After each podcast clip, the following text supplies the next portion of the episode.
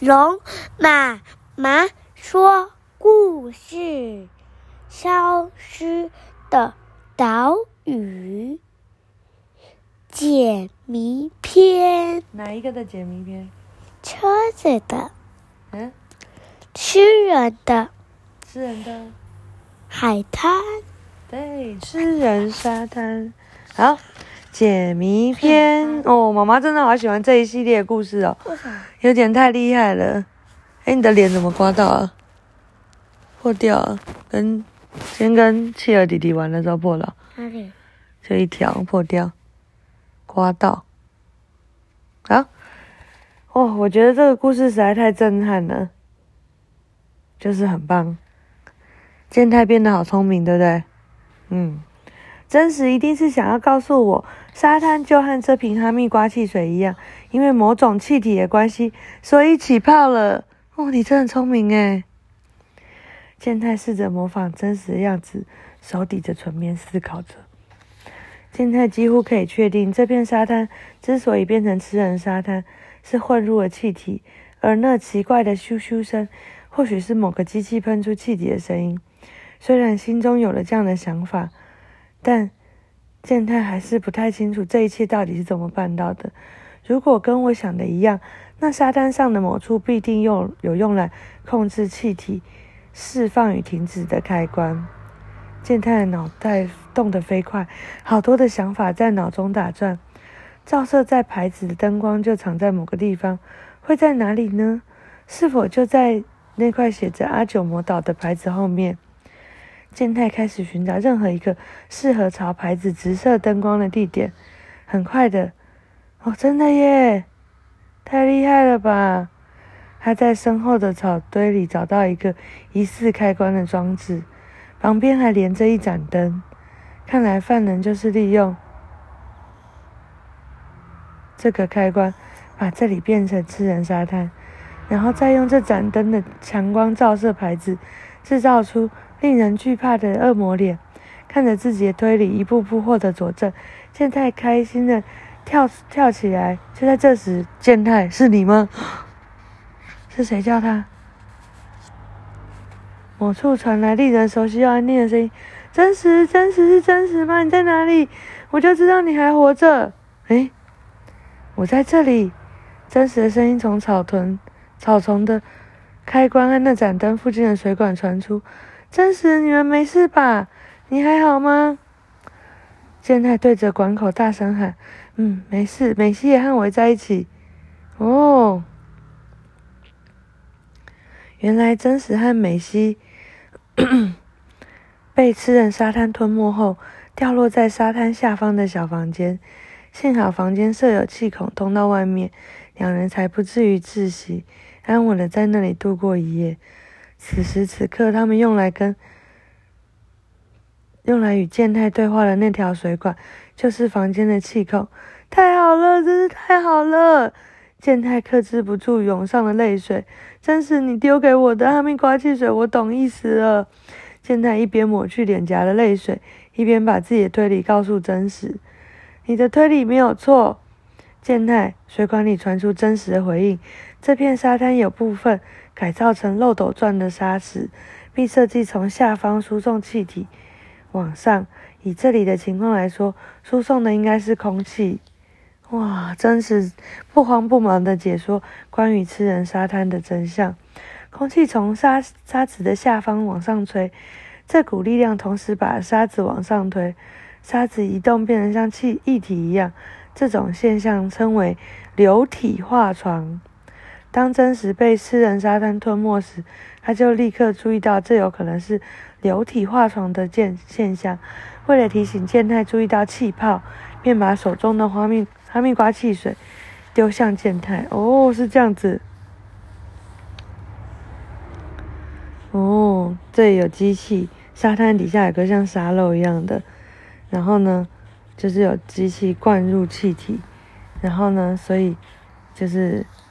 它这个沙子就会开始把人吃下去，吃下去，吃到一半以后，他们被吃下去，底下那个漏斗就打开洞门，咚，就把它放下去，然后这有个气孔到这里，让现在可以跟他讲话。真实和美希掉入漏斗状的沙池时，洞门随即开始。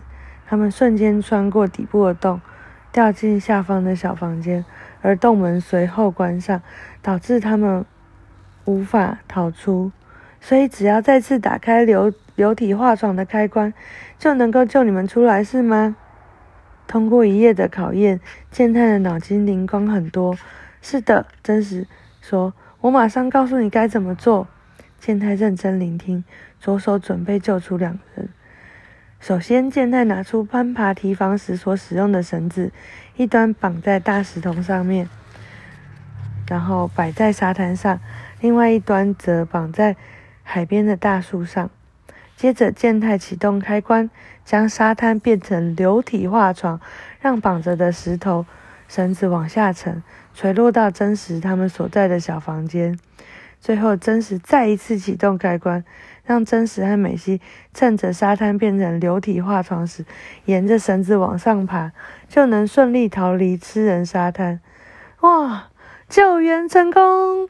看到久违的好友出现在眼前，健太高兴的跳过来又跳过去。如果可以，我希望你能更早一点来救我们。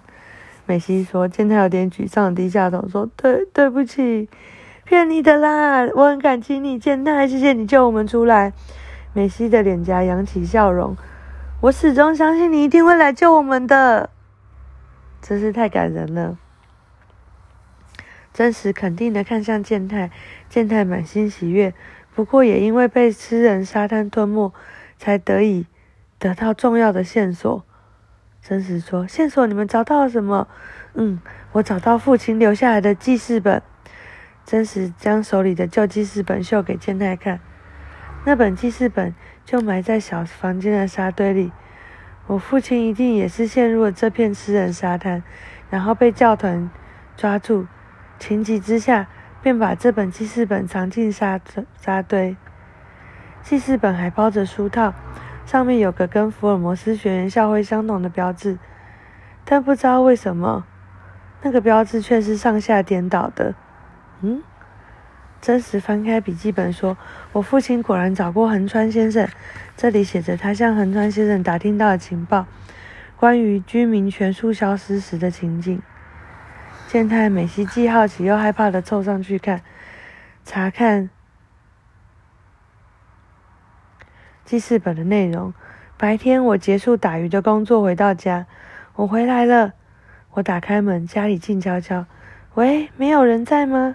我出声问话，但没有得到回应，心中一股莫名的不安。我走进厨房里，切到一半的葱花留在砧板上，瓦斯炉上烹煮的味噌汤的锅子还冒着热气。是去浴室了吗？我想起妻子总会在我到家前替我放好热水。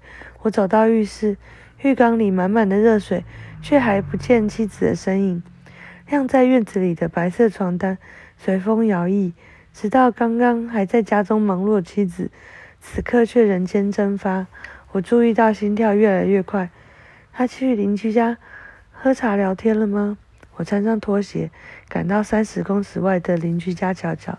可是那户家也没有人在。我的直觉告诉我，妻子和岛上居民出事了。我坐上小货车，开去他们可能去的每个地方，拼命的寻找。不管岛上的聚会中心，或是卖生活用品的店铺，田里全都没有人。我不禁怀疑，自己会不会是在做梦？甚至一个愚蠢的想法掠过我的海里脑海里：所有人趁我不在家的时候，搭上大型的豪华游轮去旅行了吗？我告诉自己先冷静，静下来。我发现餐桌底下有张纸条，刚才因为太夸张了，没有注意到。我去教团了，你也快点过来。纸条上是妻子的字迹。我匆匆忙忙的出门，四处寻找妻子的踪影。来到了小丘时，我终于找到了，那是教团进行祈祷的地方。听说很久很久以前，有颗陨石掉落在岛上，形成一个巨大的撞撞击坑，教团便把坑洞改建。我看到居民上的岛上的居民全都聚集在那个坑洞里。喂，我大声的呼叫、呼喊，并用力的挥手，然而他们却没有看到我。所有的人手牵手，紧挨着，仿佛在祈祷些什么。我发现了妻子，她认真的闭上眼睛祷告。喂，是我，你们在做什么？不管我多大声的呼叫，大伙直度着祷告，没有人理我。他们时而动动嘴，似乎在吟咏祷词。我站在高处挥了好几次手，不断叫唤，但还是没有人注意到。奇怪的是，我站在那里，我也听不见他们的声音。我感觉到自己好像成了透明人，正想走近时，却发现有栅栏阻隔而无法靠近。就在这时，六十位岛民当着我的面瞬间消失。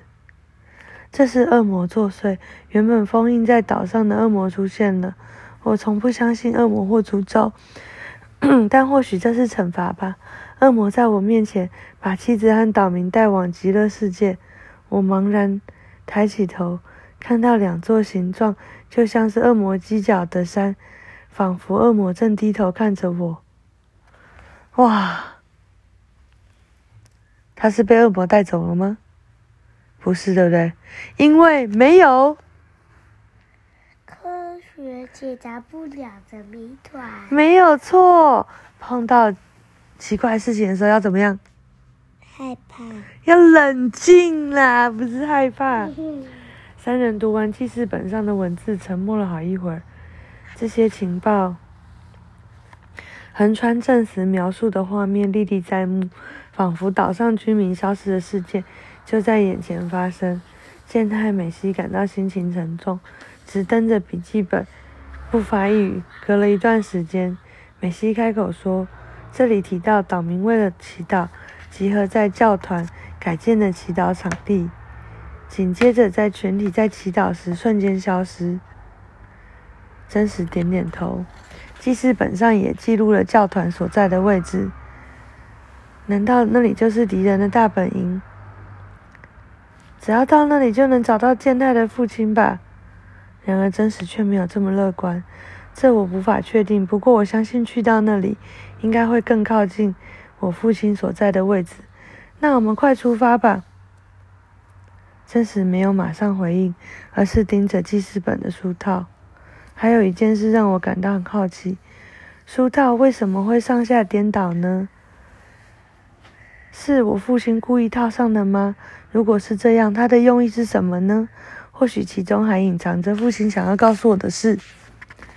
好，科学轨迹小档案：陷入无底沼泽时该怎么办呢？哦，吃人沙滩是利用流体化床的原理制造出来的人造陷阱，但在日本也有不少一旦误踩进去，整个身体就会下沉而无法逃出的无底沼泽哦。哦，那是因为下面有富含大量水分的沙子所构成的，对，所以呢，当你踏进去的时候，人体的重量因为你很重，对不对？就会导致地面崩塌，就会类似一体的状态，使人深陷下去。这时候呢，不要紧张，要双脚大幅度且缓慢的移动，来，大幅度缓慢移动，这样，咻，咻，咻。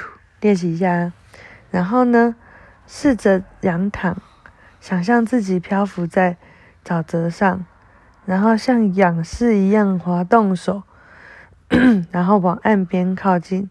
双脚如果能够从沼泽里脱困，困就能够在沼泽表面仰躺成大字形。真是说，绝对不可以挣扎，好吗？挣扎什么？就是不能啊，然后就很紧张，然后就往下。